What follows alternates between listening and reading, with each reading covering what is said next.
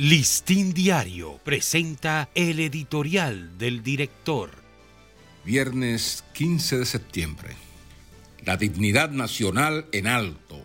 En dos momentos sumamente críticos para el destino de Haití, la República Dominicana supo poner de lado todas las formalidades diplomáticas y volcarse en auténticos actos de solidaridad hacia ese pueblo desventurado. Uno fue en 1991 a raíz del embargo comercial que le impuso la Organización de Estados Americanos, condenando a Haití a una gravísima crisis de suministros de toda índole como un castigo político contra la Junta Militar Golpista. El presidente de turno, Joaquín Balaguer, arriesgando su faja como gobernante y desafiando el mandato de las naciones latinoamericanas, permitió que subrepticiamente Haití recibiera desde nuestro país los insumos básicos para la subsistencia del pueblo.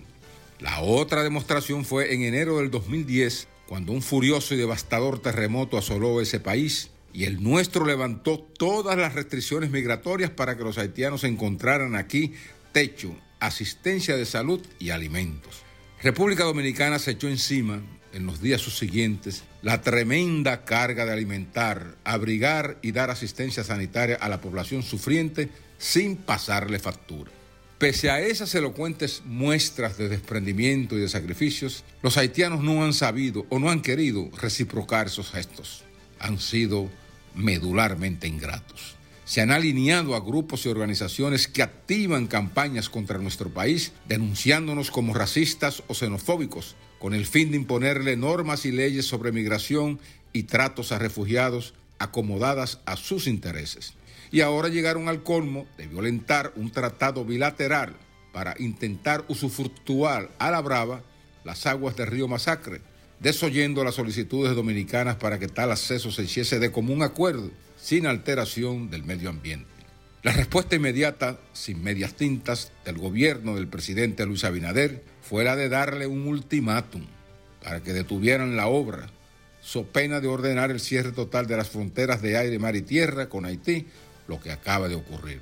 Con esta medida, el presidente Abinader ha defendido incuestionablemente la dignidad nacional, la soberanía y la seguridad del país ante un gesto hostil e inamistoso de nuestros vecinos.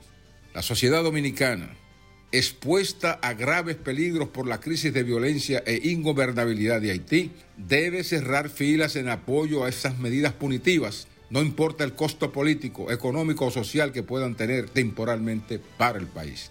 A la República Dominicana hay que respetarla como nación libre y soberana que ha labrado su dignidad a golpe de sangre y fuego, luchando contra interventores extranjeros. No es verdad que un grupo de incontrolables o bandoleros haitianos pueden ahora ponernos de mojiganga o de rodillas, olvidando las gloriosas y triunfantes gestas militares de nuestra historia, amenazando con represalias. Atrévanse. Este ha sido nuestro editorial. Listín Diario presentó el editorial del director.